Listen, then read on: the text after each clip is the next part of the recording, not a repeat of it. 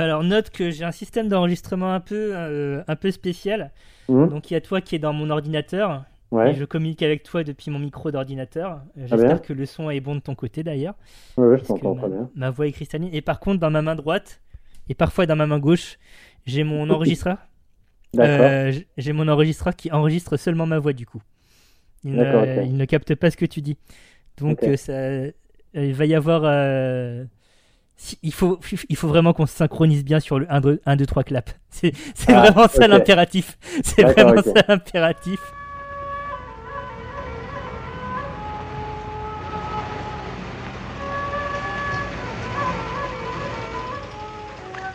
Tu verras, comme c'est amusant de découper. Ah, Cinq agneaux innocents de présalé du Mont-Saint-Michel. euh, un bon cuisinier peut faire Ça, un c'est bon de la bonne viande. Bravo. Ah. La fête commence. Bonjour ou bonsoir si vous nous écoutez le soir et bon appétit si vous êtes à table, vous êtes à l'écoute de la grosse bouffe. Ça va Bertrand? Ça va et toi, Thomas? La pêche? Ça va, ça va, euh, te- chanceux que tu es. Donc euh, Oh peut-être oui. que de l'autre côté du, côté du poste, euh, vous constatez un petit changement euh, du point de vue sonore.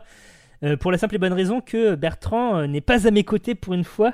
Où es-tu Bertrand? Où êtes-vous Bertrand actuellement? Ah là là Écoutez, mon cher Thomas, je suis en duplex de euh, Étoile-sur-Rhône, dans la Drôme, euh, en vacances, Incroyable. avec des copains. Riant village dromois donc. Exactement. Un bien beau village avec un bien beau nom. Je trouve ça stylé de s'appeler euh, Étoile. Enfin, Effectivement, c'est assez cool. Euh, sur, ces, sur ces entrefaits euh, géographiques et français, est-ce que tu peux nous rappeler euh, à distance donc ce qu'est la grosse bouffe, s'il te plaît, mon bon Bertrand? Mais bien sûr, Thomas, mais écoute, euh, La Grosse Bouffe, c'est un podcast qu'il est bien écouté, déjà d'une part, et d'autre part, c'est un podcast sur le bien boire et le bien manger. Et de quoi parlons-nous ce mois-ci? Et nous parlons-nous de, bah, de nos traditionnels tops, hein, maintenant du mois d'août. On peut parler de tradition, ça fait deux fois. Euh, Alors, le, le précédent top avait eu lieu en novembre ou en octobre, je sais plus. Ah, Mais maintenant, en- maintenant, maintenant, ça sera en août. On a décidé. Voilà. Voilà, on a décidé. Euh, donc, c'est-à-dire que, euh, bah, juste, on va faire des listes euh, de trucs, et puis on sera d'accord ou pas d'accord, et ça sera Exactement. rigolo. Et on Des passera polémiques. tous un bon moment. Exactement. Des polémiques. Probablement un coup de gueule de Bertrand. On ne sait Ah, pas. On verra. pe- Peut-être, qui sait. Voilà. En tout cas, beaucoup de suspense et beaucoup de plaisir avec les six listes que nous vous proposons. Et nous commençons avec euh, une liste que tu nous as proposée, Bertrand, euh, à Eh oui. savoir un petit, classement, un petit classement des herbes aromatiques. Et oui, Ton top 5 des herbes aromatiques. Est-ce que tu peux nous le donner? Mais bien sûr. Alors, euh, en numéro 1, relativement. Ah, tu commences par le numéro 1 Ah, pardon, ah, je fais... on commence par la fin? On fait 5 Bah, je sais pas, euh, on n'avait pas déterminé, excusez-nous, on, Ouais, on- pardon. on- on fait notre tambouille en direct. Euh, je préfère qu'on commence par le 5 et puis qu'on D'accord. remonte, Vas-y. comme ça, ça fait un suspense, Ah ouais, avec des gros frustrations et des gens, des gens qui, vont, qui vont hurler derrière le poste. teasing. bien sûr. Euh, en 5, la ciboulette. Euh, la ciboulette, ciboulette. que euh, j'aime bien, mais bon, pas sans plus. Et qui est bien dans les ravioles, dans la crème, dans plein de trucs, euh, avec de la crème Le ou du fromage fromage blanc. blanc. ou du- voilà, exactement. Mais qui, euh, à part ça, je trouve, euh, apporte pas énormément. Et sympathique dans certains trucs, mais voilà, pas ouf. Donc je trouvais que ça méritait une belle cinquième place. Et toi Très bien. Ah, c'est moi, euh, je croyais qu'on faisait chacun notre tour, mais. Ah ok, euh, bah vas-y, attends, vas-y. Alors, en 4, j'ai mis, la Voilà. cor- j'ai mis la coriandre. Ah, Euh, la, coriandre qui est une herbe qui, dans certaines cuisines, est primordiale, tu vois. Mais moi, je Mhm. j'arrive jamais bien à la maîtriser. Je, je m'en sers pas bien, donc je sens le potentiel. Je sais qu'il y a un potentiel de ouf, parce que j'ai goûté des trucs euh, incroyables. Et puis j'ai eu la chance, de, par exemple, de- tu vois, d'aller au Vietnam où euh, il y en a partout et Oui. c'est délicieux. Et c'est, enfin voilà. Mais euh, je, je vois bien qu'il y a des gens qui savent bien s'en servir, mais pour l'instant, moi, j'arrive pas à bien, bien le faire. Et puis quand j'en achète, à chaque fois, je m'en sers pas trop. Du coup, ça pourrit dans le frigo. Enfin, Ça bref. pourrit, voilà. ouais. Voilà. On, parle, tristesse. on parle bien entendu là de, de coriandre fraîche et pas de Oui, coriandre graine. Oui, oui, tout à fait. Coriandre fraîche. Euh, mais euh, coriandre graine, c'est très bon. Mais est-ce que ça a sa place dans un top herbe Voilà, aromatique non, je, je- préférais Euh, préciser voilà. pour euh, les auditeurs et auditrices. Euh, en numéro 3, l'estragon. L'estragon, qui est une herbe que j'aime Oh. vraiment beaucoup. Euh, et je crois même que dans une des premières émissions, si ce n'est la première, j'avais dit euh, que c'était mon herbe préférée, que j'en mettais partout. Bon, c'était une époque où j'étais assez fan d'estragon, mais euh, vraiment, c'est un truc. euh, Oui, parce que du coup, ça, ça a redescendu dans le classement là, puisque Bah ouais, mais- manifestement plus ton herbe préférée. Ah non, mais parce que c'est vraiment très fort en fait, donc euh, ça, ça prend vite le dessus sur plein de trucs, donc mais, mais c'est vraiment une herbe que j'aime beaucoup. La numéro 2, c'est le, le thym. Ah, bah oui, oui. bah oui, le thym, un classique, mais qui est vraiment très bon. Et puis, et à mon grand désespoir, je n'arrive pas à en avoir à moi. Euh, C'est-à-dire que tu n'arrives pas à en faire pousser. euh, ouais, voilà, mais j'ai- j'aimerais bien. Et euh, ce qui va de pair avec le mon numéro 1, qui est le romarin. Euh, le romarin, qui est une herbe que j'aime vraiment beaucoup, qu'on peut mettre vraiment dans plein, plein, plein, plein, plein, plein de trucs. Et qui a en plus pour avantage de faire des très gros arbustes, donc tu peux tailler dedans, il n'y a pas de problème. Si tu veux, il y en aura toujours, quoi. T'es pas en stress avec un petit pied de basilic un peu moisi, où euh, tu te dis, putain, je vais le tuer en lui prenant une feuille, quoi. Ah, le romarin, tu peux taper dedans, il n'y a pas de problème. Et Donc, qui euh, fonctionne bien dans, dans des cocktails en plus. euh, ouais, tout à fait, ouais. ouais. Alors, je m'en sers pas trop, mais euh, effectivement, enfin, c'est plus toi le, le mixologue de la bande. Euh, mais, euh, mais ouais, effectivement, ça, ça peut être très bon. Et puis, mais juste euh, avec des poivrons, des poivrons rôtis, avec avec du filet mignon, enfin, avec des, des milliards de trucs que tu mets au four, c'est juste délicieux, quoi. Donc, Effectivement. donc voilà. Et toi, c'est quoi ton top 5, euh, mon cher Thomas? Alors c'est marrant parce que euh, de, On de en a zéro 5, en il y a- commun, c'est ça? Il y en a un seul, un seul, un seul en commun. Ah, effectivement, j'ai pensé au thym. Le, le thym serait en position 6, je pense, dans mon classement. Mais, mais euh, du coup, je lui ai préféré le laurier. Ah ouais. Le laurier qui est, euh, que j'apprécie pour son côté floral et qui est une, une, une feuille, hein, concrètement. Mais une herbe fraîche, dirons-nous, qui, est- qui, qui, qui, est un peu passé de mode, j'ai l'impression. Enfin, Ouais, bah ça Elle fait très euh, présente, ragoût des grands-mères, quoi. Laurier, exactement, on sait pas trop C'est dans le bouquet elle garni. est là. mais- Ouais, exactement. Mais euh, j'en utilise de plus en plus souvent et euh, effectivement ça, ça apporte ce côté floral, notamment quand c'est mis au contact euh, directement posé contre euh, un morceau de viande euh, ou euh, Mhm. j'imagine que c'est très bon aussi sur un morceau de poisson. Mhm. Nu- numéro 2, Numéro- on est border numéro sur ton numéro... Numéro 4, pardon, ouais, voilà, ça commence. hein. Euh, numéro 4, on est border sur ton numéro 5, du coup, avec, puisque j'ai choisi l'oignon vert. Ouais, Donc euh, un aliacé, là Mhm. aussi, cousin de la ciboulette, euh, qui a un goût un peu plus franc. La, la ciboulette est peut-être plus fine, plus raffinée en termes de Mhm. goût. Je lui préfère le côté vif et, et présent de l'oignon vert, qui, est, qui est plus facile aussi à conserver, je trouve, Mhm. qui est un peu plus résilient dans le bac à légumes. Ouais. Donc euh, voilà, et qui est omniprésent dans, dans- dans tout un tas de cuisines que j'aime pratiquer au quotidien. Côté cuisine asiatique, hein, on comprendra. Euh, donc euh, voilà, qui, qui égaye, qui réveille un petit peu les, les- les plats qui, qui peuvent être euh, peuvent être un peu trop gras des fois. Donc du coup, tu, tu mets de l'oignon vert par-dessus pour te donner bonne conscience. Ça fait, ça Oh, fait du vert, vert. ça fait voilà, ça fait du légume. On est content et c'est joli. Voilà, c'est joli Ouais, en général. ouais. Numéro 3, j'ai mis l'origan. Ah ouais, bah, j'y ai Euh, pensé, mais moi, je ne l'ai pas mis. L'origan, bah, du coup, que j'utilise beaucoup en ce moment sur euh, mes salades de tomates feta, Ouais, euh, bah, ouais. en forme fraîche, qui est un peu compliqué à trouver, mais qui euh, est, Ah bah est là, et- extrêmement à parfumé. Étoile sur Rhône, il y en a plein les chemins. Ah est tellement euh, bon. Faites-en plaisir. Mm. Et euh, sécher autrement, euh, voilà, si si, euh, s'il n'y a pas de solution. Euh, donc, mon petit 3. Mon numéro 2, c'est une herbe que j'aurais pas mis il y a 10 ans. Ouais. Tout simplement parce que je l'utilisais absolument pas. Et c'est l'aneth. Ah ouais, ouais. Pareil pour son côté un peu rafraîchissant, euh, qui peut se substituer euh, à la, ciboulette, je trouve. En tout cas, je l'utilise de façon assez similaire, Ouais, même si elle va apporter euh, un parfum vraiment différent. C'est c'est pas piquant, c'est ouais, c'est floral, Mm. aromatique. Ouais. Je sais vraiment pas comment décrire le goût du, de, de la nette, mais euh, Ouais, bah, ouais, non, c'est compliqué. hein. on est, on est, on, on va dire qu'on est estragon adjacent. Euh, Ah ouais, moi j'aurais dit qu'il y a un côté un peu plus, euh, ouais, un peu plus végétal, un peu plus astreint. non, pas, ouais, un peu plus herbe quoi. Exactement. Et euh, ce qui est intéressant, c'est que, bon, déjà, c'est utilisé dans une multitude de cuisines. euh, et c'est utilisé de façon très différente. Euh, donc, ça, on le retrouve dans les cuisines nordiques euh, avec des poissons, les poissons fumés notamment. Euh, mais tu vas le retrouver aussi dans, dans la conservation en Europe centrale ou, ou en Europe de l'Est. Tu auras toujours un brin d'aneth dans, dans tes bocaux de, de pickles, notamment. ouais. Et c'est aussi quelque chose que tu retrouves beaucoup dans la cuisine grecque. D'accord. Donc, on parle d'Europe, hein, évidemment. J'imagine que c'est utilisé ailleurs dans le monde, mais je, je ne connais pas ses usages ailleurs dans le monde. Et euh, donc, euh, j'aime aussi ce côté international et euh, multi-usage de la net.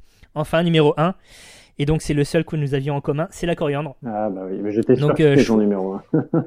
ch- choix un peu controversé pour les raisons que tu as dit, pour les raisons que il y a aussi des gens qui ont le gène, qui font que quand ils Ah goûtent oui. de la coriandre, ça a le goût de savon. Et on plaint ces personnes parce qu'elles ne pourront jamais voyager dans le sud-est asiatique, manifestement. Mais euh, ouais, c'est quelque chose de- dont je peux difficilement me, place- euh, me passer sur, euh, marrant, sur différents plats. Petite anecdote de voyage, j'étais au Vietnam avec une cousine, avec une cousine qui et, et un cousin, enfin le mec de la cousine qui, qui habitait au qui a habité au Vietnam deux ans, donc qui bredouillait quelques mots de, de vietnamien. Et il avait appris à dire en phonétique sans coriandre s'il vous plaît, tu vois, parce que justement sa, meuf euh, supporte pas la coriandre. Enfin, elle- je, je le crois. Aïe aïe aïe. Je sais pas si c'est elle a ce gène-là ou quoi, mais en tout cas, dès qu'il y en a, elle le repère euh, de 10 km et elle trouve que c'est vraiment pas bon. Et, euh, et bon, bah, la phonétique, euh, voilà, ça marche pas toujours, donc souvent, il comprenait rien et, et voilà. Et puis parfois, il se retrouvait avec un plat qui avait rien à voir parce qu'il avait compris chose, enfin bref. Voilà. Euh, Très bien. toujours le, le petit moment de suspense de qu'est-ce qui va se passer. Tu, tu sors ta phrase en phonétique et ah, avec des conséquences un peu inattendues. C'est marrant. Donc on reviendra sur, on refera un récapitulatif de nos différents classements à la fin de l'émission. Voilà notre notre point de vue, le- notre top 5 définitif. Ça va jamais changer. Hein, des herbes aromatiques dans le monde. Voilà, si vous ne devez garder qu'un seul euh, qu'un seul listing, prenez celui de Bertrand ou le mien. Mais euh, tout autre listing ne vaut pas la peine. Passons à notre deuxième catégorie. Excuse-moi, tu voulais dire Oui, mais justement, j'avais passé à la deuxième catégorie, et puis là, pour le coup, c'est un truc que toi, tu as proposé. Euh, Effectivement. Et donc, c'est le top 5 des fruits à noyaux. Alors, Oui, vas-y. fruits à noyaux parce qu'on est dans la saison. Bah voilà. Et donc, euh, enfin, on est dans la saison, mais euh, dans mon certain, classement, vous constaterez que euh, Tu as mis des pièges. euh, on, on en consomme toute l'année. Voilà, c'est ça. Alors, vas-y, on t'écoute. hein. Donc, 5. euh, en top 5, j'ai mis la date. Ah putain, bah oui. Euh, bah ouais, bah ouais. Euh, parce que c'est un truc que je grignote de plus en plus euh, en snacking euh, entre deux repas quand j'ai besoin de grignoter un machin. Euh, J'ai l'impression que c'est plus sain, alors que bon, globalement, c'est quand même blindé de sucre. c'est du sucre pur, mais oui, tout à fait. Exactement. Mais voilà, ça, ça me donne l'impression de, de manger quelque chose de plus sain. Et euh, voilà, tu as ce boost d'énergie très franc euh, qui, est, qui est assez chouette derrière. Numéro 4, euh, la Mirabelle. Euh, la Mirabelle, puisque ben, euh, une saison assez limitée. Je sais pas du tout si les Mirabelliers vont donner cette année d'ailleurs, euh, compte tenu des conditions climatiques un peu bizarres Bah, il a- euh, dans lesquelles se situe. Ouais, et euh, déjà, il y a eu le gel au printemps, ce qui n'a pas aidé. Ouais. Et puis là, là c'est vrai que. Va était falloir- un peu pourri, il disons-le. hein. ça mûrisse, quoi. Les, Voilà. les sont très inquiets. en tout cas. Donc on aura le souvenir de la Mirabelle cette année en tout cas. Euh, par, donc euh, petite petite prune euh, délicatement sucrée justement. Euh, c'est ça que j'aime chez elle, c'est que elle peut être très sucrée, mais je, la préfère euh, un cran en dessous et euh, la texture euh, fondante très appréciable. Numéro 3, j'ai choisi un fruit exotique, la mangue Ouais. exotique pour nous, hein, les Français de- d'Hexagone s'entend. Euh, pareil pour son côté euh, presque sensuel, même si je, je déteste dire ça. je, dé- je dé- je déteste la phrase que je viens de Ouais, prononcer, J'avoue, c'est moche là. T'as chuté un peu dans mon estime. mais t'as as ce côté euh, très doux de fait hein, de, Ouais. de la mangue. Et euh, ben, le- je, je sais pas comment le décrire autrement, mais euh, Bah, c'est très suave, c'est très, très. Exact, merci. Suavité, Ouais. c'est beaucoup mieux que sensuel. c'est voilà. C'est pour ça que, que je ne suis pas à l'Académie française. ça et aussi parce que je suis pas un vieux cul. Euh, numéro 2, un autre fruit exotique. Euh, et là, du coup, je voyage en enfance, c'est le litchi. Ouais, Un fruit que j'ai apprécié très tôt ouais. dans ma vie, puisque euh, manifestement, donc, on a des vidéos de, de moi quand j'ai même pas 6 ans, lors de, de l'arrivée de ma sœur. Donc, euh, puisque elle aussi a été adoptée, Euh, je vous invite à consulter l'é- l'épisode sur bouffe et identité pour en savoir plus sur cet aspect de ma vie. Euh, et donc, euh, lors de son arrivée avait lieu en, en janvier, Ouais. donc en, en plein, en plein hiver, saison du litchi en France, entre guillemets saison, hein, puisque bon, c'est un fruit qu'on fait venir par charter. Et euh, on m'entend gueuler, euh, enfin demander à mes parents euh, s'ils peuvent m'éplucher des litchis parce que ben, manifestement j'en raffole déjà à cette époque. Donc En gros, l'arrivée un amour ancien pour moi. Ouais. Et- et, Exactement. euh, nettement supérieur à celui que tu portes à ta sœur, manifestement. Oula, euh, bah, elle, elle était, elle était pas encore présente dans mon espace de vie à ce moment-là. On n'était pas encore allé à l'aéroport euh, au moment d'enregistrement de, de cette séquence Litchi. Mais ne me fais pas dire des choses que je, ne, que je ne dis pas. Bon anniversaire Sophie, elle a eu euh, 30 ans il y a quelques jours. Euh, tout voilà, ça. Et enfin, mon numéro 1, donc là on est dans la saison, c'est l'abricot. Ouais, ouais, bah oui. Donc euh, j'ai bataillé, j'ai lutté, euh, ça aurait pu être euh, la pêche ou le brugnon, mais Mm. euh, je préfère l'abricot déjà parce que ça s'épluche pas. Ouais, c'est quand même un gros point positif. Voilà, c'est efficace.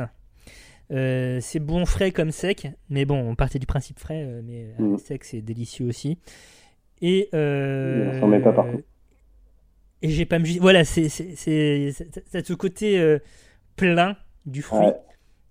Tu, sens que tu croques dans un truc dans un fruit d'été. Tu manges de l'été, mais tu t'en fous pas partout comme tu peux avoir euh, cette contrainte avec la pêche ou le brugnon derrière. Ouais. Brugnon, nectarine, euh, voilà, je sais pas comment vous appelez ça vous, mais euh, voilà, t'as l'abricot euh, top number one dans mon cœur des fruits à noyaux et encore plus en été, Ah évidemment. bah c'est beau ce que tu dis, mais figure-toi qu'on en a trois en commun. Sauras-tu deviner lesquels?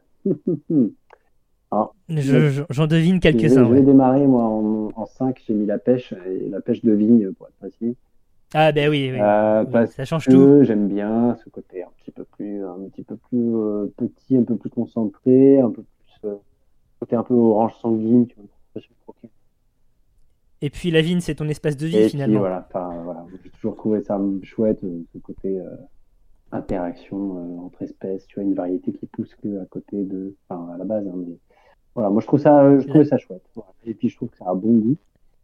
Euh, la- en numéro 4, j'ai le litchi aussi, figure-toi. Ah Et oui, parce que euh, moi aussi j'adore ça. Je peux en manger euh, des quantités absolument incroyables. Mes enfants adorent ça aussi. C'est vraiment un, un fruit que j'achète avec plaisir et puis pour duquel il y a consensus familial et et puis c'est des vraies petites gourmandises. Moi, ce que je préfère, c'est la texture. Ce côté quand tu croques voilà, dedans.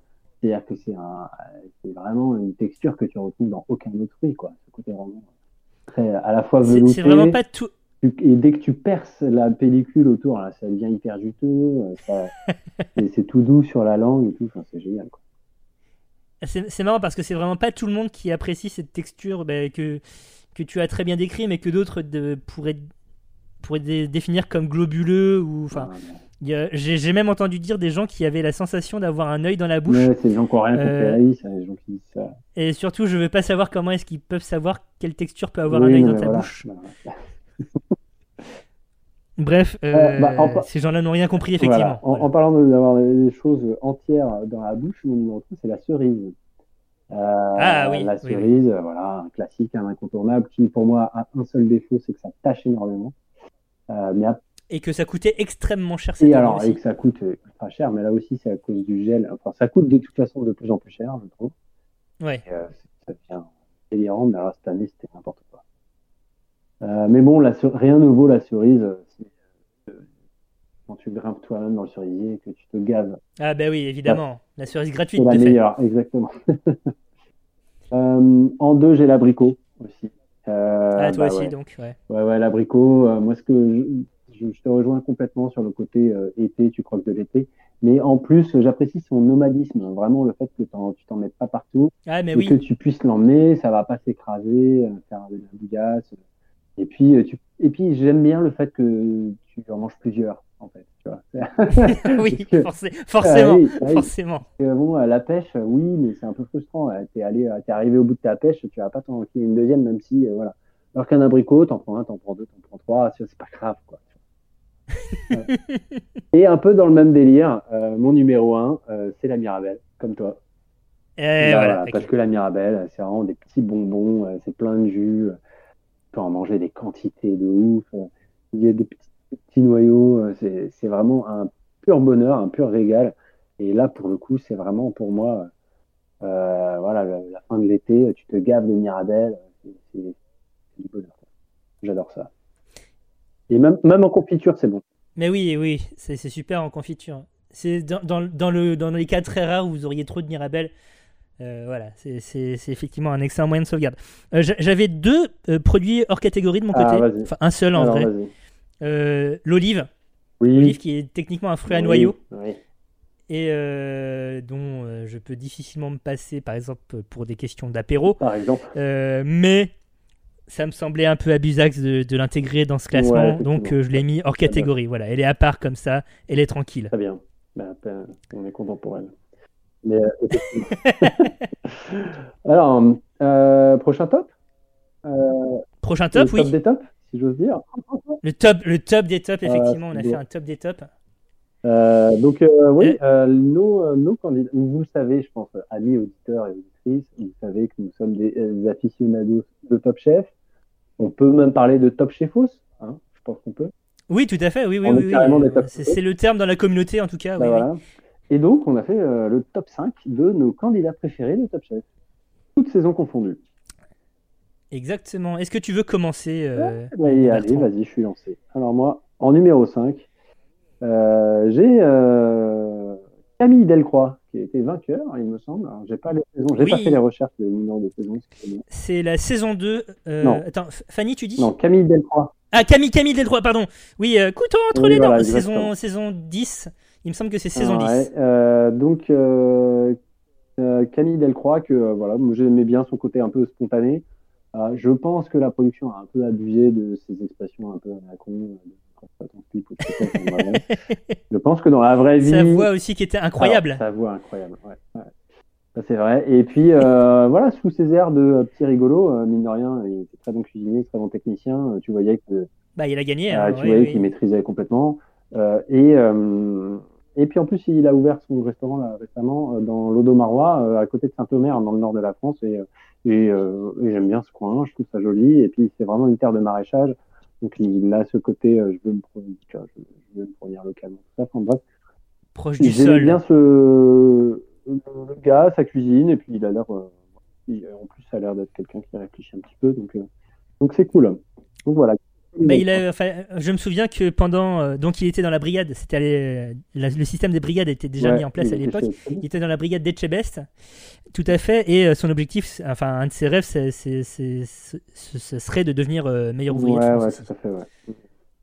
Il y avait ce, ce col bleu-blanc-rouge qu'il convoite, euh, qu'il convoitait. Je ne sais pas où il en est, mais voilà. Ok, donc euh, Camille Delcroix, top 5. euh, numéro Ouais, 5. En numéro 4, Pierre Sang. Euh. Pierre Sang, c'est quoi son nom de famille? Je sais même pas. Pierre Sang Pierre Sang Boyer. Boyer. Euh, Pierre euh, que j'ai bien aimé parce que je trouvais qu'il apportait euh, une personnalité un peu différente dans, dans le concours, enfin, dans l'émission. Il était, vous voyez, le mec un peu perché, toujours un peu à l'arrache et tout, alors que un peu brouillon, qui transpire beaucoup. enfin, tu vois. Et puis, et puis, oui, oui, oui. et oui. puis surtout qu'il qu'il était un peu poète. Enfin, tu voyais qu'il avait un discours un peu, bon, il changeait un Ouais. petit peu quoi. Alors, on pouvait se foutre de sa gueule parce qu'il partait un peu euh, dans ses délires, mais tu voyais qu'il apportait vraiment quelque chose et puis ça laissait vraiment transparaître une personnalité intéressante. Donc voilà, moi j'ai trouvé ça Mhm. cool. Euh, et puis euh, je suis allé manger dans un de ces restaurants euh, rue Overkamp euh, et c'était très bon. euh, et puis j'ai mangé, c'est là que j'ai mangé mon premier kimchi. Tu vois. Donc euh, Ah, d'accord, d'accord. et, euh, et, euh, et voilà, et puis c'était, euh, il a l'air sympa, enfin, tu vois. C'était son, son premier resto. non, mais son premier resto, c'était un tout petit. Il avait adapté un. C'est celui, qui est toujours à l'angle. Ouais. Oui, c'est Pierre Sang Oberkampf, je crois. Ouais, et puis c'était un ancien bistrot, et en fait, il cuisinait, ce qui, derrière, c'est le comptoir, et puis toi, tu mangeais au comptoir. Il était au comptoir, ouais. littéralement à 50 cm de lui, quoi. Donc, euh, tu pouvais discuter, et puis il avait l'air vraiment squat. Donc voilà. Et c'était très bon. Euh, numéro 3, Florent Leiden. Ouais. Euh, parce que je, je crois que c'était le premier, il y en a eu d'autres après, mais c'était le premier à, à être vraiment dans le trip euh, ultra local, ultra bio, enfin, ou au moins à le Mhm, revendiquer. mhm. C'est pas le premier en vrai, mais au moins à le revendiquer et à se mettre dans. Dans l'émission, ouais, ouais. Ouais, ouais, ouais. et puis euh, à, à l'assumer à fond, quoi. Être euh, dans le végétal, alors il sortait du foin tout le temps, hein, mais. euh, mais bon, c'était assez euh, chouette et puis voilà, c'est un mec qui est cohérent, intègre, il est allé au bout de sa démarche, aujourd'hui il cartonne, moi, je trouve ça super. Ouais. Voilà. Ouais. Euh, Ça, ça serait pas Top Chef s'il n'y avait pas de fumage au fond ou de chromeski, de toute façon. oui, hein. oui, voilà. Mais On peut, on peut pas lui reprocher le non, on fumage peut au pas, fond. hein. clairement. en numéro 2, euh, un de la dernière saison, Maurice Acco. Euh, Oui. que enfin de la dernière, de l'avant-dernière, pardon. L'avant-dernière, du Euh, coup, saison bah, 11. que j'aimais beaucoup parce que sous ces airs de, j'allais dire de gamin, tranquille, jeune, et je le trouve extrêmement beau. Alors après, c'est c'est un peu un bonus pour lui. Euh, mais euh, sous ces airs euh, un peu de pas y toucher, il avait une créativité de fou, il faisait plein de plats de ouf, il s'en sortait toujours, il tombait toujours sur ses pattes avec plein d'idées. Et vraiment le gars hyper carré, qui se la raconte pas. Enfin, vraiment Ouais. le gars qui a l'air ultra gentil, pas sympa et qui fait une cuisine de ma boule quoi. Et qui Ouais, manifestement. et qui a été étoilé cette année, je crois, euh, alors qu'il venait d'ouvrir. Tout à hein, fait, tout à fait. On en avait parlé. euh, ouais. euh, c'est toi qui me l'avais dit d'ailleurs. Mais, euh, mais euh, voilà, donc mon numéro 2 et mon numéro 1, c'est Pierre Roger. Pierre Roger qui est le candidat de Top Chef très classique, tu vois. Très... donc, C'est quelle saison? Oui, c'est saison 2, je Enfin, il en a fait deux des saisons. Euh, non, non, il, était, il, était, il a perdu en finale de la saison Ah, 1. c'est de la saison 1 qu'il a perdu. Et après, il a gagné. Et ensuite, il est le- revenu la dans la saison ça. 5.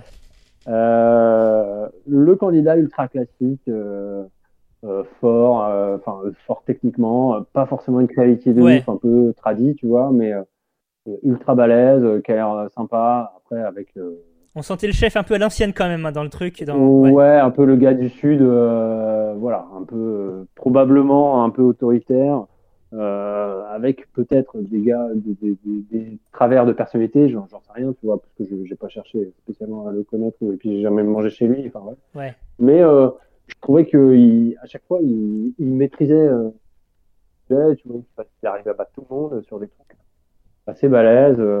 Et voilà, je trouvais qu'il avait une tête de bon gars et tout. Et moi, je sais que j'avais été impressionné vraiment par sa, sa maîtrise et le fait que à chaque fois, lui sors n'importe quoi, il arrive toujours à faire un truc de fou et à battre, euh, et à battre tout le monde. Quoi. Donc voilà. Eh bien, nous avons trois candidats en commun, mon cher Bertrand. C'est pas vrai. alors. Intéressant. Donc, euh, mon top Ouais. 5. Donc, en, en 5, euh, pour la représentation, il y a Pierre Sangboyer, bien évidemment. Donc, euh, Ouais. donc j'étais allé à. Moi. Pardon, RPZ, tout à fait, la Corée. Euh, du coup, j'étais allé à son resto Pierre Sang euh, in Gambé. Donc, euh, globalement, si vous ne situez pas euh, les restaurants de Pierre Sang, ils sont tous dans la même rue, du côté de Berkamp, donc Paris, Paris 11, Paris 11e. Euh, et donc, Gambé, c'est le resto un petit peu plus haut de gamme. Y était à l'occasion de l'anniversaire de mon papa. Et c'était euh, c'était très bon licieux, c'était excellent. Euh, je l'ai mis en top 5, en cinquième parce que euh, ben, bon, c'était un gars ex- excessivement sympathique sur la saison. Derrière, après, je me, je me retrouve un petit peu moins dans, dans le personnage depuis qu'il a évolué. Enfin, il, il est très centriste en fait dans les propos Ah ouais. et ça m'ennuie un peu. Mais bon, c'est ça, c'est extrêmement personnel et c'est très politique. Ça a absolument rien à voir avec sa cuisine, donc. euh, donc ça, c'est voilà, c'est- juste mon commentaire à moi qui fait qu'il est, il est juste cinquième. En quatrième, euh, une candidate de la dernière saison, une finaliste de la dernière saison, Sarah Mingui. Euh, Ouais. Donc là aussi pour la représentation puisqu'elle est nantaise. Et Ah parce que j'ai aussi eu la chance de manger dans son resto avant qu'elle devienne connue, donc euh, Vacarme euh, à Nantes. Euh, et donc, j'ai vraiment apprécié sa cuisine. donc, j'ai bien aimé sa performance à la télé, il n'y a aucun souci. Mais c'est surtout sa cuisine donc, que j'ai pu toucher du doigt et, et des papilles qui fait Oui. que elle est présente dans ce classement. Donc, une cuisine qu'elle considère euh, nordique, mais plutôt d'inspiration danoise type. euh, donc, euh, je pense que les référents ici, c'est les restaurants comme Faviken ou euh, donc en Suède ou euh, Noma en- euh, à Copenhague, ce genre de choses. Donc, on est dans une recherche de l'épure, on efface la viande, le végétal est très présent, ça, enfin, c'est un point commun avec les, les- les chefs, les chefs de, de- de la saison dernière et précédente aussi, j'ai l'impression. Donc euh, voilà, c'est Ça, C'est marrant parce que tu vois, euh, j'étais en, en vacances à Nantes. Je suis tout le temps en vacances.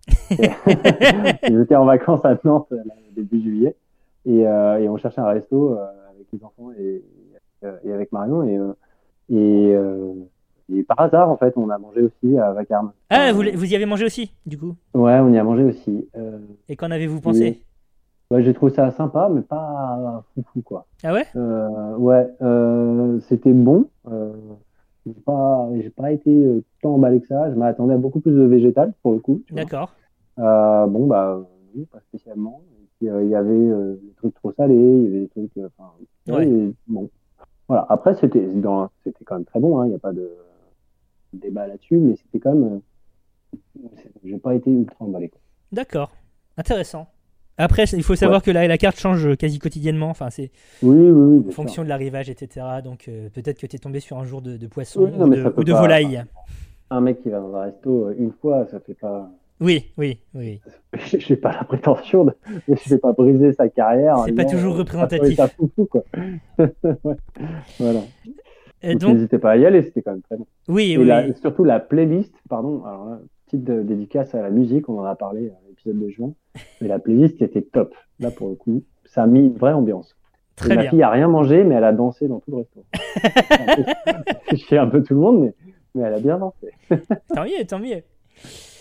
Euh, numéro 3 de mon côté, une euh, candidate de la saison euh, de l'avant-dernière saison, Justine Piluso. Donc, Ah qui ouais, est- qui est alors, pas rest- marrant ça, parce que. Enfin, Ouais. Vas-y, pardon, je te Non, vas-y, vas-y, dis, dis, dis. Mais c'est marrant parce que Ju- Justine, pour moi, c'était vraiment une, une personne que, que la prod avait un peu construite, tu vois, elle est montée en épingle parce que elle a l'air ultra sympa, elle est très souriante et puis elle a un sourire un peu manga, tu vois. mais euh, mais je, je je suis incapable de te sortir un plat qu'elle a fait, quoi. Je, je me souviens pas de, de- voilà. Donc euh, je sais pas, pour moi, c'était quelqu'un, euh, plus une personnalité de casting que euh, une euh, ultra bonne cuisinière, mais j'ai jamais rien mangé de chez elle. hein. Alors du coup, je l'ai choisi pour sa personnalité, mais aussi pour ce qu'elle fait depuis. Donc effectivement, l'ai- enfin, elle, casse l'image du chef euh, bougon euh, télévisuel qui, qui fait un peu la gueule. C'était vraiment un rayon de soleil, je trouve, dans, dans cette saison. Enfin, Ah, globalement, c'est l'équipe de Paul Perret, euh, c'était enfin, mon équipe préférée euh, lors de la saison 11. Mais Euh, c'est toujours l'équipe de Paul Perret. quoi. Oui, c'est vrai, oui, c'est vrai, c'est vrai, c'est vrai. Euh, J'ai bien aimé celle de Darroze aussi. Bref, euh, euh, et donc euh, voilà, ce, ce- son énergie qui était ultra vivifiante justement dans, dans la compétition, et depuis, bah, ces différents investissements, euh, euh, de- notamment dans le Refugee Food Festival. Donc où là, il me semble que récemment, elle a été mise en partenariat avec. euh, je crois que c'est la chef polonaise, je sais plus. Enfin, elle, elle est présente sur ce genre de projet, donc c'est plutôt inspirant et c'est plutôt encourageant aussi de voir une, cette génération de, de chefs euh, et puis euh, chef F, 2FE euh, S à, à la fin euh, s'investir aussi dans des, dans des projets sociaux et pas que euh, charbonner pour, pour, pour partir à la course aux étoiles. Quoi. Voilà, Ouais, avoir un clair. minimum de conscience sociale, ça fait toujours plaisir. Et justement, dans, dans ce, clair. sens, dans ce sens-là, c'est aussi le, le point de mon deuxième, de mon, de mon deuxième dans le classement, qui est là aussi Florent Laden, donc saison 4, pour son Ouais. investissement euh, extrêmement local euh, dans le nord de la France. euh, son, son estaminet Blobkent, enfin voilà. Euh, Il y a, il y a- ouais, la, la philosophie, sa philosophie de cuisine, et puis euh, le personnage même a l'air extrêmement sympa. fait que, font que, voilà, je, il a une place spéciale dans mon cœur lui aussi. Et enfin, numéro 1, c'est Maurice Acco, là encore, euh, saison 11. Ah, ouais, bah oui. Ben voilà.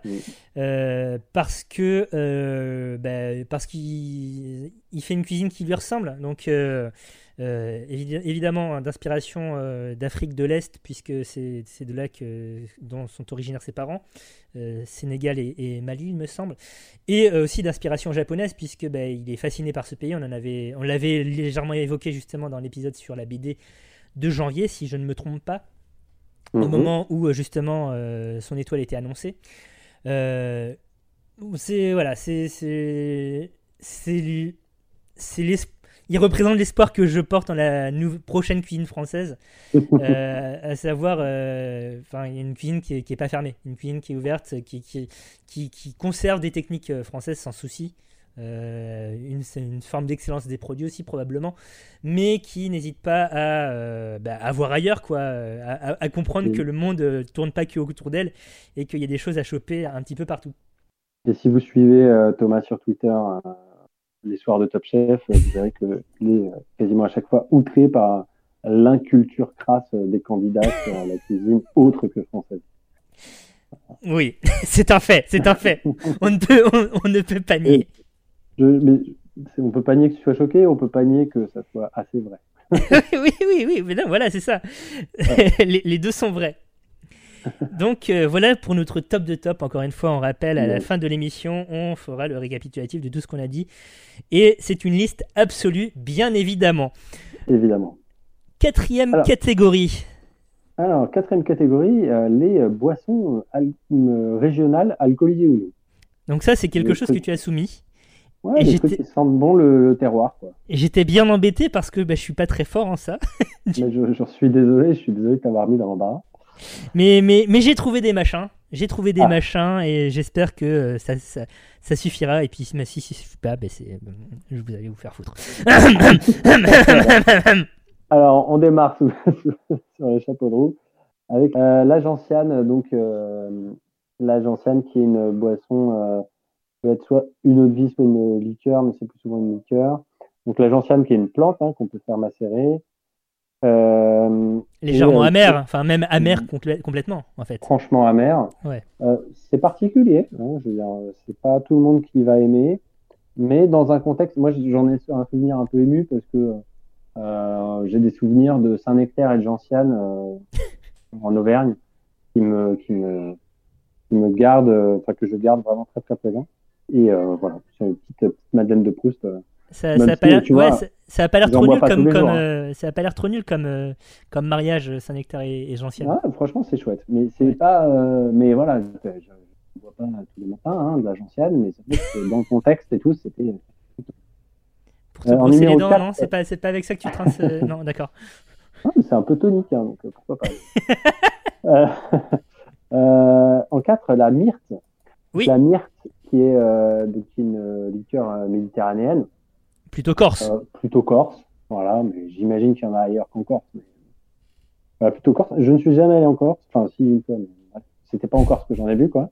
D'accord. Euh, mais euh, voilà, j'ai découvert ça dans un bar corse et franchement, je trouve, je trouve ça vraiment très bon. Donc, euh, dès que j'ai l'occasion, j'en bois parce que c'est voilà, c'est vraiment. En fait, de base, j'aime bien, tu vois, les liqueurs ou les trucs comme ça, de petits arbustes euh, improbables. Ouais, ouais, ouais. Euh, donc euh, voilà, je trouve ça, je trouve ça chouette et c'est vraiment. tu vas être servi, mon bon, pote. bah voilà. Et c'est une bonne conclusion en général d'un repas, une petite myrte. Franchement, c'est cool. Hum, hum, hum. Euh, en numéro 3, donc on reste justement dans ce truc-là, puis on se rapproche de la région de, de Thomas avec euh, la trouspinette. Ah, évidemment Ah. que oui. Évidemment, la trouspinette, ou alors qui a, peut avoir d'autres noms, hein, ça peut être l'épine, l'épine noire, Épinette, l'épinette, ouais. Voilà. Euh, donc, euh, qui est liqueur de, de- Alors, c'est pas évident de trouver une source fiable à 100% là-dessus, mais c'est liqueur de jeunes pousses de prunelier ou alors de jeunes pousses d'églantier. D'aubépine aussi. Enfin, c'est des arbustes un peu nuls qui piquent. Globalement, c'est Voilà. aussi pour ça qu'on appelle ça l'épine. Voilà, exactement. Euh, et donc voilà, c'est une liqueur, donc un petit peu sucrée, euh, tu bois en apéritif. euh, c'est c'est euh, c'est- c'est relativement léger, c'est un peu sucré, franchement, c'est euh, c'est l'apéro local classique. et Relativement léger. fait ça-. Ça, ça, on sent le gars qui s'est jamais quitté la trop spinette. hein. Non, mais. Euh, oui. Chacun son adolescence, je te dis. Non, non pas que j'ai déjà fait ça. Faut- Non, non, bien ça. sûr que non. Tes parents écoute. Euh, en numéro 2, euh, c'est euh, Genièvre. Alors, c'est très particulier. Pardon, la genièvre, t'as dit? Ouais, la Genièvre. D'accord. Euh, euh, donc c'est pas du gin à proprement parler, parce que du gin il y a plein d'aromates, la Genièvre c'est Mhm. Genièvre quoi. Euh, c'est en général euh, fort, ça décape, mais je trouve que c'est vraiment intéressant parce que c'est des goûts que j'aime beaucoup. Enfin, la bête Genièvre, c'est vraiment Ouais. un truc que je kiffe.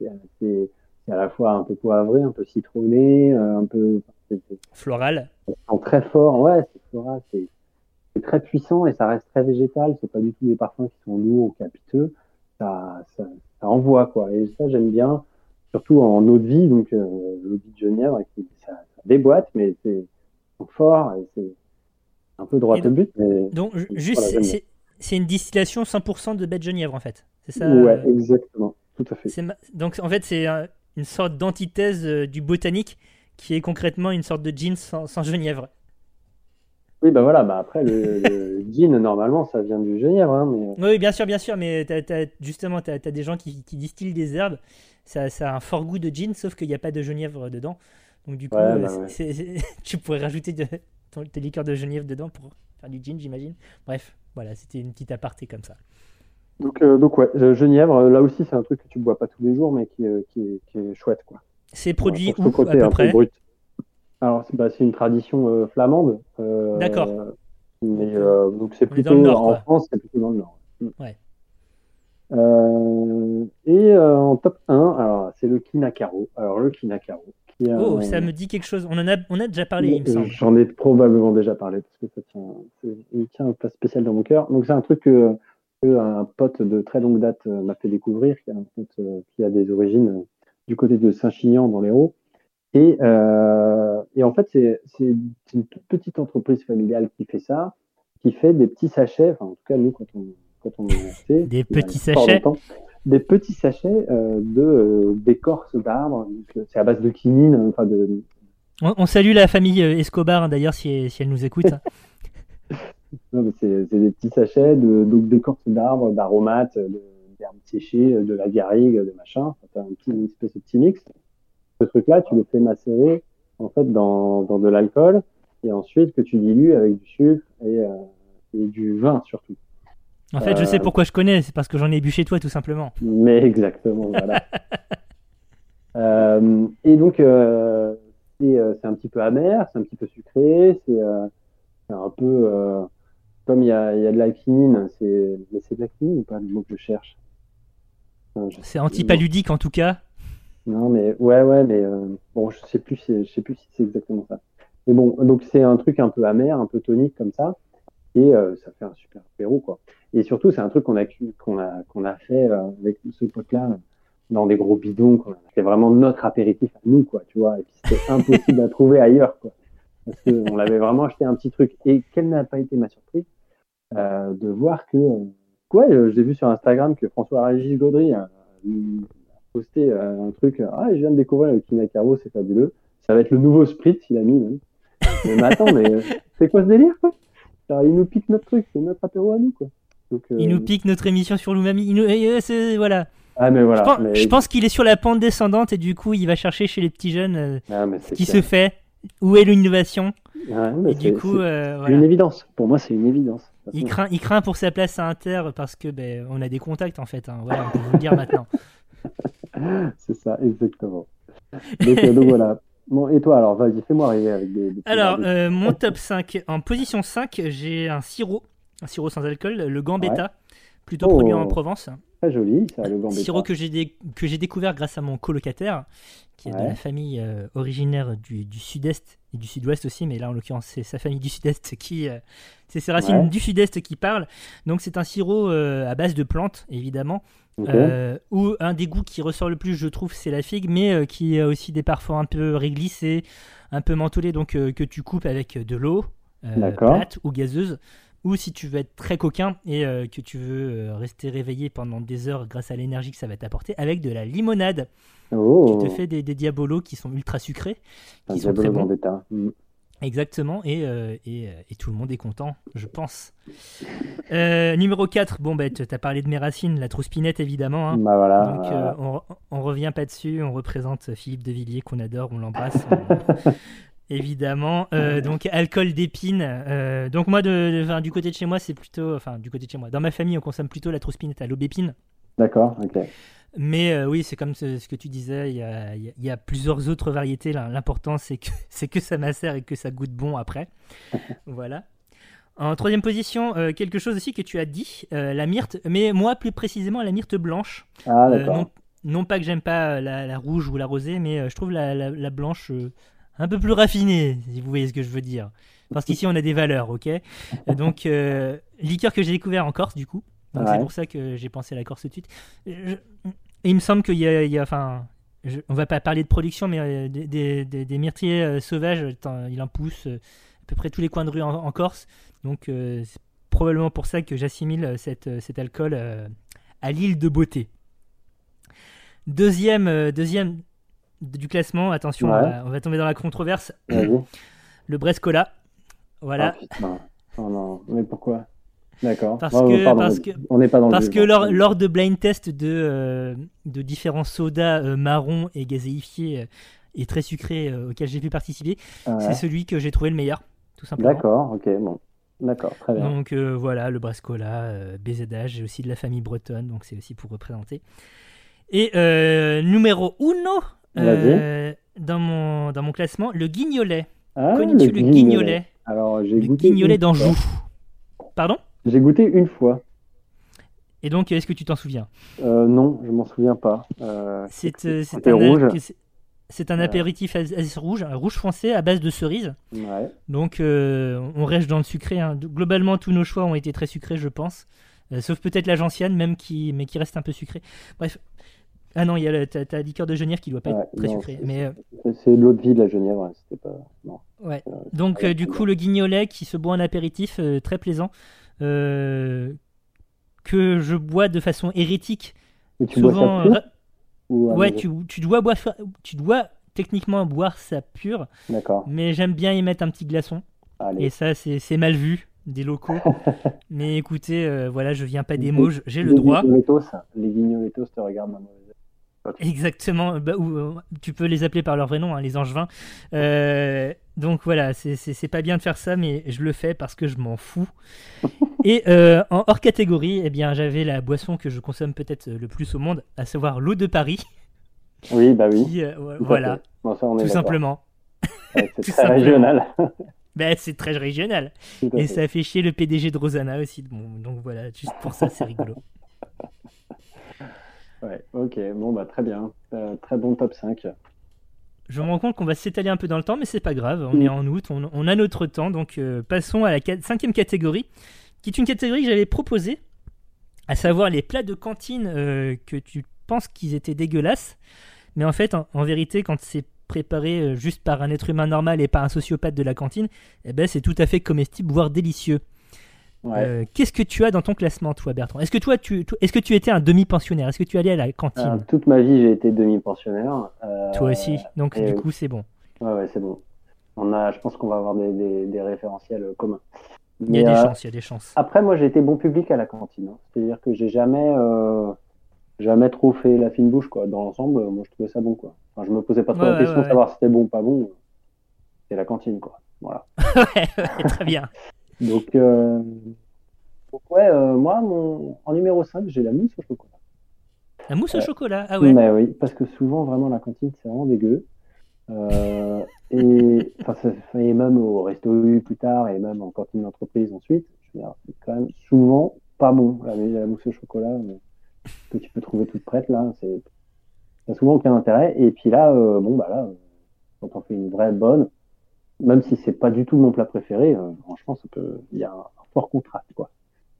Donc, euh, donc ça, mousse au chocolat. Euh, en 4, il y a les épinards. Tout Ouais. bêtement, les épinards à la crème. Bon, bah, les épinards, en vrai, c'est délicieux, évidemment. Encore faut-il Oui. que ça ne nage pas dans la flotte. enfin, Ou dans, dans, dans l'espèce de sauce qu'on essaye de nous vendre comme de la crème, mais euh, ouais, voilà. je pense que ça n'a pas vu une vache depuis des années. Bref. Donc, euh, bon, les, les, les épinards, ça peut être délicieux. Euh, mais ça, je crois que tous nos auditeurs et nos auditrices sont au courant. Euh, en numéro 3, euh, il y a l'île flottante. L'île flottante qui est un scandale aussi euh, de chez Sodexo. On, on- on Industriel. balance les noms, on balance les noms, c'est alors, parti, allez Moi, mais moi, j'ai pas peur. Moi, j'ai pas peur des représailles. Euh, Est-ce qu'on est dans une sorte de coup de gueule, Bertrand? Ah oui, on est complètement dans un coup de gueule.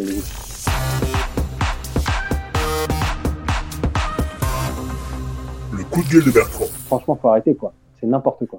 Euh, non, mais voilà, le, le, le, le blanc qui est mou, euh, pas bonne, enfin bref, ça n'a pas de sens. Alors qu'en vrai, une île flottante, ça peut être absolument délicieux, avec un beau contraste de couleurs, avec une belle Un texture beau bien de neigeuse. texture. Bah voilà. Ouais. Donc, euh, rien à voir. Ensuite, euh, les quenelles de brochet, bien sûr. Oh, waouh Euh, les On t'a fait quenelles. manger ça à la cantine? Non, mais les quenelles en boîte, là. Ouais, ouais, ouais, ouais. Tu ouais. vois pas Avec la sauce orange? Ça te parle pas? Ben, Non? je- la sauce mangé euh, industrielle, non, j'en ai jamais mangé. Ah putain, Non. mais, euh, si, les quenelles de cantine, c'est, tu ne sais pas ce que c'est. Je veux dire, on te dit c'est des quenelles, c'est des quenelles, tu vois. Je veux dire, quand t'es petit, tu te poses pas la question de savoir ce qu'il y a dedans ou quoi. Mais du coup, c'était pour moi, euh, ouais, entre la knaki et. enfin, tu tu sais pas ce que c'est, tu sais que c'est mou, et qu'il y a une sauce orange par-dessus, et que, euh, bon, bah, c'est quand même meilleur avec la sauce, quoi. Mais Et entre-temps, ça n'a pas de goût, tu sais pas ce que tu manges, voilà. Entre temps, j'ai mangé des vraies Ouais, bonnes t'es- t'es allé- à Lyon, quoi, ouais. Ouais, ouais, et puis euh, mais même euh, où ailleurs, c'est meilleur. Euh, et mon numéro un, c'est tout simplement la boulette de viande. Ah. Euh, parce que euh, La, la boulette, donc attends qu'on qu'on soit précise, euh, on parle de paupiette ou on parle de, de boule euh, Genre dans une ah, les paupiètes c'est pas mal. Mais non, mais non, c'est euh, plat intitulé boulette de viande, tu vois, avec une sauce tomate à la ouais, tu genre euh, spaghetti boulette, tu vois, genre. Très bien, ouais, ouais, Ok. je visualise. Et c'est, mais c'est, enfin, je veux dire, c'est, c'est n'importe quoi. Enfin, je veux dire, c'est, ça n'a pas de goût de viande, ça n'a pas, c'est souvent euh, euh, trop cuit, c'est souvent, euh, ça n'a vraiment aucun goût, aucun intérêt, et c'est en général hyper gélatineux, hyper, enfin, c'est pas bon, et, et ça n'apporte rien, et c'est spongieux, enfin, souvent immonde, quoi. Donc euh, voilà. Alors que la boulette, ça peut être tellement délicieux. Enfin, je veux dire, c'est- c'est- si tu choisis de la bonne viande et que tu fais ça bien, tu mets des herbes, et tout. pas bon quoi. Oui, oui, oui. voilà. J'ai eu pendant très longtemps des appréhensions face à tout ce qui était boulette à cause de, à cause de la cantine. c'est terrible. C'est- vrai, Sodexo a du sang sur les mains. hein, ça- Ah voilà. bah, complètement, complètement. C'était le coup de gueule de Bertrand. Donc moi dans mon top 5, euh, on retrouve des choses que tu as dit, on retrouve un Ouais. truc que tu as dit en fait. Ah. Mais donc euh, en cinquième position, j'ai les endives au jambon, ce qui est assez paradoxal Ah. parce que euh, à l'époque des, enfin à l'époque où j'allais à la cantine, ben, je Ouais. mangeais aussi chez mes parents parce que par exemple ben, c'est là où je vivais et euh, ma maman faisait aussi euh, des endives au jambon que j'adorais. Ah, donc je, com- euh, je comprenais pas comment un plat aussi délicieux pouvait être aussi mauvais à la cantine. Donc euh, il y a ça. En, en numéro 4, les choux de Bruxelles. Ah, bah oui, bien sûr. J'ai longtemps cru que j'aimais pas ça, Bah euh, oui. du coup, à cause de, des boîtes que de t'envoies des conserve. hein. frais et que t'en manges, quoi. Exactement. Bah, euh, Bah oui, bah oui. Maintenant, j'envoie des frais, j'en mange. Ma mère a toujours un traumatisme à cause de- des choux de Bruxelles, de sa cantine, donc de back in the days. hein. Bah oui, mais il y a plein de gens qui sont traumatisés et, et qui refusent de, de, d'ouvrir les yeux. J'ai j'ai essayé de proposer euh, du chou de Bruxelles à Noël dernier pour le réveillon et non, ça n'est pas passé. Numéro 3, les betteraves. Les, Ah, voilà, ouais. euh, à, la, à la cantine, tu as ces cubes euh, mauves Oui. avec une vinaigrette industrielle absolument abominable. Euh, Ouais, voilà, mais même, à la cantine, j'aimais bien. moi. Ah ouais, d'accord. Ben, j'aimais quand même mieux quand c'était à la maison ou Ah quand bah je oui. fais ça moi maintenant. Numéro 2, ça va de pair avec le numéro 3 et mon numéro 1. Donc c'est une bonne transition. Ce sont les œufs durs. Ah, J'ai toujours trouvé les œufs durs de la cantine vraiment nuls. ouais. Enfin, j'ai- ouais, c'est voilà, c'est une balle de tennis, c'est la même chose quoi. En termes de texture, c'est pas ouf. On peut parler d'un coup de gueule ou pas? C'est, oui. Là, on est dans, on est dans le coup de gueulisme. hein. On est, on est, euh, on est dans, dans le, dans le, dans le brûlot anti euh, cuisine centrale de cantine euh, sous-traitance industrielle. Enfin, numéro un, donc c'est, c'est ce que tu as dit, c'est les épinards. Ah, bah, J'ai, j'ai toujours ces sales souvenirs d'épinards, donc à la, à la sauce indéfinie, euh, plein de fils qui te restent entre les dents. bah oui. Euh, voilà, et, et cette sauce indéfinie qui, qui devient vert fluo alien à la fin. Ah, euh, Mhm. Rien que d'y penser, c'est- des frissons dans le dos. Passons à notre dernière catégorie. Oui, alors. Une catégorie que tu as soumis euh, toi-même, Bertrand. Mais oui, euh, une catégorie qui euh, va faire débat, qui va faire jaser, euh, puisqu'il s'agit euh, de la catégorie des plats surcotés de ouf. Donc euh, des plats qui euh, ont euh, bonne presse pour une raison euh, que je les ju- que juge, je juge, pardon, euh, indéterminée.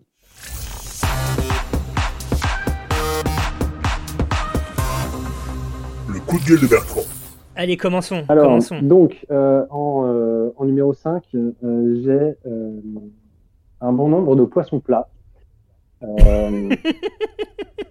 Donc, euh, bon, que ce soit euh, qui euh, la euh, euh, le turbo, turbo. euh, L'arrêt. euh, bah l'arrêt non c'est pas pareil parce que l'arrêt c'est pas ultra... non mais l'arrêt c'est pas ultra coté tu vois Euh, Oui, oui, oui. mais juste des poissons qui sont extrêmement chers et je me demande encore pourquoi. Euh, Il y a des poissons euh, euh, qui, euh, qui sont beaucoup moins chers et qui goûtent meilleur. Enfin, moi, je prends beaucoup plus de plaisir avec, euh, avec un bon macro qu'avec une sole. Quoi. Et en plus, il y a plus à manger, ça a plus de goût. Enfin, il y a plein de poissons comme ça qui n'ont pas énormément de goût en soi. Alors oui, la chair euh, est fine et délicate, machin. Non, Oui, ça, a fin, juste, quoi. ça a juste pas énormément de goût. Faut dire les choses. C'est pas ça qui te fait vibrer. Voilà, c'est pas ça qui me fait vibrer. Et puis euh, le prix au kilo, pour un truc qui fait pas vibrer, Oui. euh, ça me décourage un petit peu. Euh, en 4, le mi-cuit au chocolat. Qui, qui euh, tel une pandémie, c'est déversé sur les cartes de nos restaurants préférés, euh, pour souvent un résultat euh, vraiment pas ouf. Quoi. jamais. Le fondant chocolat de, de métro, en fait. Bah, de métro, euh, de Picard, hein, souvent il est, il est meilleur chez toi. Tu le fais au micro-ondes, tu viens de l'acheter chez Picard. Bref, et enfin, bref, ça me. Outre le fait que c'est vraiment une machine à fric pour beaucoup de restaurants, même quand c'est fait avec soin et tout, euh, bon, pff, voilà, c'est un gâteau au chocolat, quoi. Faut se détendre un peu. Ouais. Très bien.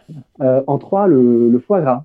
Euh, Oh Ouais, le foie gras. Bon, euh, oui, un bon foie gras, c'est bon. De là, en faire des caisses, faire Noël, machin. Ouais. Alors, excuse-moi, mais il y a quelques années, j'étais invité à un mariage, Oui, le tien pour ne pas te nommer, oui, et il y avait un des trucs pour l'apéro, pour le Ouais. cocktail, oui. C'était un stand de foie gras. Oui, mais euh, bon, ouais. Moi, je. mais, quand tu te maries et quand tu reçois des gens, euh, tu fais pas ça pour toi, tu fais ça pour les autres. Bon, bah, ça plaît, tu vois. Euh, D'accord, d'accord, d'accord. mais euh, voilà. Mais euh, d'ailleurs, à mon mariage, il y avait du tinacaro de ça. Peut-être passé une certaine heure, j'ai bu des trucs, je me souviens pas de tout. Je me souviens avoir parlé géopolitique dans Hamlet avec des, des, des, des Norvégiens. Bref, euh, on n'est pas là pour parler de ça. Euh, donc, euh, en numéro 2, le hamburger. Mais, Ah. Ah oui, oui. Là aussi, euh, ça pullule dans toutes les cartes de restaurant. On ne sait pas pourquoi vraiment, à part le fait que bon, c'est rapide, efficace et pas cher. Sauf que le problème, c'est que souvent, ça n'a rien de fabuleux euh, et c'est facturé extrêmement cher. Donc, euh, Oui. je crois qu'il faut arrêter de, de, de, de- j'allais dire de se branler la nouille, c'est pas très vulgaire, de se, de se, d'exagérer euh, le fait que le hamburger, le meilleur hamburger de Paris, ça va quoi. Je veux dire, euh, encore une fois, c'est juste du pain avec un steak, un peu de fromage et puis après une petite sauce que tu as faite. Il y a, rien de, tu peux pas te t'extasier devant un truc aussi, euh, aussi en général euh, basique quoi. Donc euh, bon, moi je Mhm. suis euh, rarement emballé. Ça peut être très bon hein, un bon hamburger, mais euh, enfin, non plus quoi. Et enfin en numéro Très 1 bien. où là vraiment pour moi c'est un plat et un- juste un aliment qui est surcoté de ouf, c'est la burrata. Euh, je ne comprends pas cette hype de la burrata, ça me dépasse. C'est-à-dire que une mozzarella, ça peut être très bon, mais quel intérêt de foutre de la crème au milieu? Je veux dire, euh, il y a un moment, si tu t'extasies sur une burrata, c'est juste tu prends un pot de crème fraîche et tu t'assumes à un moment. Si tu as envie de manger de la crème, euh, donne-toi les moyens. Quoi. Quel intérêt qu'elle soit au milieu du truc? Tu- mange de la crème et, et ta gueule. Enfin, ça me. C'est- vendu à prix d'or, hein, tout le monde s'extasie. Ah ouais, une bonne c'est bon, c'est bon. Bref. Donc voilà, je, je, ça me, je ne comprends pas. Ça t'énerve, ça, très bien. C'était le coup de gueule de Bertrand. De mon côté, eh bien, on ne s'est pas recoupé. Intéressant. Ah, d'accord. Euh, en 5, j'ai les macarons. ah, bah, j'ai failli. moi. Euh, Voilà, euh, bon, je, je pense que ça parle de, de soi-même, euh, ce, ce constat. Ouais, Je, je- je ne trouve pas beaucoup d'intérêt. C'est extrêmement joli, il n'y a pas de problème. D'ailleurs, ça sera une- c'est un truc qui va revenir dans mon, dans mon, dans mon classement. ah oui. Euh, mais gustativement, bon ben voilà, ça Ouais, moi, j'aime bien c'est fondant, mais bon. Ouais, voilà, mais, mais après, en plus, c'est ultra relou à faire. Si t'as déjà essayé d'en faire, oh là là, là, Oui, oui, oui, par ailleurs, par Ah. ailleurs, ouais, tout à fait. beaucoup d'efforts pour très peu de réconfort. Très bien. Euh, en, top- en numéro 4, j'ai euh, tous les trucs à base de CBD. Oui, bah oui. Donc euh, le CBD, l'huile de cannabis, enfin une sorte d'huile de cannabis, un truc dans le genre, le THC, les psychotropes, euh, et t'as de plus en plus de, de chefs qui se disent de, allez on va, on, on va en mettre pour voir. C'est vraiment Et, juste euh, pour être à la mode, quoi. Ouais, ça me dépasse, ça me dépasse, euh, voilà. voilà. J'ai vraiment pas grand chose d'autre à dire. Numéro 3, euh, les wagashi. Qu'est-ce que sont les wagashi, euh, Bertrand? Ah, euh, wagashi, je vais peut-être dire une connerie, hein. Enfin, même probablement. C'est pas. Non, je sais pas ce que c'est. Non, dire une connerie. Ce sont les, les- les petits, les petits, petits euh, zakuski euh, que, tu, que tu consommes, donc sucrés généralement, que tu consommes euh, lors de la cérémonie du thé japonaise. Ah oui, non. Et euh, c'est extrêmement joli, Ouais. c'est très très joli, il n'y a pas de problème. Et ça se vend à prix d'or, mais je trouve que c'est inintéressant d'un point de vue gustatif parce que c'est trois ingrédients, c'est les trois mêmes ingrédients de la pâte de riz, donc comme pour les mochi, de la pâte de haricots sucrée comme pour euh, les Anko, et puis euh, du sucre en poudre. Et donc c'est des variations autour de ça, assemblées différemment. Euh, Je, je doute pas qu'il y a énormément de techniques pour façonner des, des trucs en forme de fleurs ou, euh, ou je sais pas quoi, mais euh, gustativement, on est, on est dans le néant total pour moi. Numéro 2, l'avocado toast. Ah bah putain, Donc, euh, ça c'est juste parce que j'y ai pas pensé. Un incontournable des brunchs depuis Ah, euh, ouais, c'est tellement honteux. 4 ans, 5 ans, je sais pas. Euh, une plaie qui nous vient de Californie et qui en fait du guacamole sur une, euh, du, du pain mal grillé avec éventuellement euh, un œuf mollet dessus. Euh, tellement ça. Donc euh, ouais non en fait euh, je paye pas 15 balles pour euh, Non mais c'est ça, c'est facturé au prix d'une entrecôte. et euh, mon number one, c'est tous les trucs à base de wagyu qui ne sont pas euh, juste du wagyu. Donc le wagyu, c'est euh, le bœuf euh, japonais extrêmement cher, extrêmement persillé. Et t'as plein de zozos qui l'utilisent dans des burgers, dans des sliders, dans, dans plein d'applications qui, qui, n'ont pas besoin d'être. Parce qu'en fait, c'est- quelque chose de tellement fin que t'as juste à le griller. En fait, ça se suffit à lui-même. T'as pas besoin de. Déjà, t'as absolument pas besoin de le hacher pour en faire un, un steak haché parce que ben, ça se coupe à la cuillère euh, Tout- l'intérêt, j'imagine. Moi, j'en ai jamais mangé, mais j'imagine que l'intérêt, c'est la texture aussi, c'est le côté fondant, quoi. Exactement, c'est le côté extrêmement Ouais. fondant. Donc euh, là, c'est juste un moyen d'é- d'étaler ton pognon de- de- et de dire que euh, concrètement, tu as fait une école de commerce et que t'as pas changé depuis euh, les teufs que tu faisais en école de commerce. Ouais. Juste, tu plus d'argent. C'est comme les, comme les feuilles d'or, euh, les feuilles d'or sur les pâtisseries. Exactement, les feuilles d'or qui, on le rappelle, n'ont absolument aucun intérêt nutritif ou gustatif, qui sont juste là pour étaler ton pognon et ton statut social. Voilà. Donc euh, voilà mon classement. Eh bah écoute, un bien beau Euh, classement. Ouais, ouais. Non mais on s'est pas Un bien beau classement. On s'est pas recoupé. Est-ce qu'on fait un rappel des différents classements du coup? Bah, allez, vas-y. Allez. Parce que le temps presse. Donc en herbe aromatique, euh, de mon côté, euh, en, en numéro 5, j'avais le laurier. En numéro 4, l'oignon vert. En numéro 3, l'origan. En numéro 2, l'aneth. En numéro 1, la coriandre. Et de ton Moi, côté, j'avais la ciboulette, la coriandre, l'estragon, le thym et le number one, le romarin. Donc voilà, des listes absolues, on le rappelle. Euh, du côté des fruits à noyaux, de mon côté, j'avais la date, la mirabelle, la mangue, le litchi avec l'abricot en roi, avec hors catégorie aussi l'olive. Et moi, j'avais la pêche de vigne, le litchi, la cerise, l'abricot et la reine mirabelle. la reine Mirabelle. Euh, dans le, notre top des tops, bien entendu, euh, chez moi, il y avait Pierre Sangboyer, Sarah Mingui, Justine Piluso, euh, Florent Laden et Maurice Sacco. Et quant à moi, j'avais Camille Delcroix, Pierre Sansboyer, euh, Florent Leiden, euh, hop, Maurice Sacco et Pierre Rouget. Très bien. Boisson régionale, alcoolisée ou non, euh, le Gambetta, pour moi, la Ouais. Trouspinette, pour représenter la Vendée. gambetta. Euh, la myrte blanche, le Brescola, le Guignolet, hors catégorie, nous avions l'eau de Paris. Et moi, j'avais la gentiane, euh, la myrte de toutes les couleurs, euh, la trouspinette, euh, le genièvre, et enfin le kinakaro, euh, la star de l'Aude. Bien sûr, la star de ton mariage aussi, hein, n'a pas douté. Euh, en plats de cantine qui sont dégueulasses, mais en vrai, c'est pas si dégueulasse que ça quand c'est pas à la cantine. De mon côté, les endives au jambon, le chou de Bruxelles, euh, la betterave, l'œuf dur et les épinards. Et quant à moi, j'avais donc euh, la mousse au chocolat, euh, la quenelle, l'île flottante, les épinards, les de viande. Enfin, euh, du côté des plats surcotés de ouf, notre, Ouais. vraiment notre coup de gueule. On a été dans la gradation du coup de gueule, en toute façon, sur Ah cette ouais, émission. complètement, complètement. Ouais. Euh, chez moi, nous avions le, ma- le macaron, les trucs au CBD, les wagashi, l'avocado toast et les trucs avec du wagyu. Hum, Moi, j'avais les poissons plats trop chers, euh, les euh, mi-cuits au chocolat, le foie gras, les hamburgers et la fucking burrata. Très bien. Cette émission Voilà. touche à sa fin. Qu'est-ce que tu retiens de tout ça, Oui. Bertrand? Ah, bah, je retiens qu'une petite liste de top de temps en temps, ça fait plaisir. Voilà, et c'est facile à, à préparer. c'est pas du tout, c'est voilà, c'est pour ça qu'on fait ça en août, hein, les gars. Faut pas, faut, Bah, faut voilà. pas se leurrer, faut pas se leurrer. De quoi parle- parlons-nous euh, en septembre à la rentrée? Eh bien, euh, nous parlons d'un thème mystère, figure-toi, mon cher Thomas.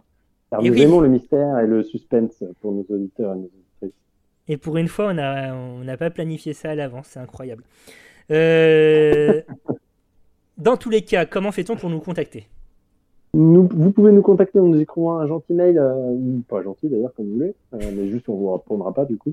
Euh, lagrossebouffepodcast.com. Vous pouvez nous retrouver sur le réseau social Twitter, at la underscore grossebouffe. Vous pouvez nous lire aussi dans l'excellente revue La Grenouille à grande bouche, Tout à fait. euh, puisque le numéro 10 vient de paraître.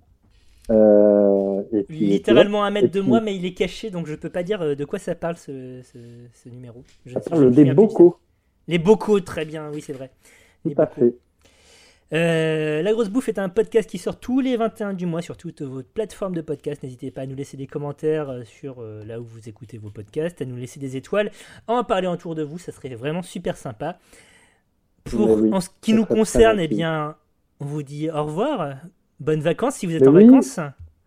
Eh ben oui, et puis euh, si vous n'êtes pas en vacances, eh ben euh, bon mois d'août, euh, amusez-vous bien, enfin bon mois d'août et de septembre, amusez-vous bien, et puis et puis à très bientôt. Voilà. fais des Allez, bisous, allez, salut. Bonnes vacances, Bertrand. et bonnes vacances Thomas. Bisous, Merci. bisous. Salut. Salut.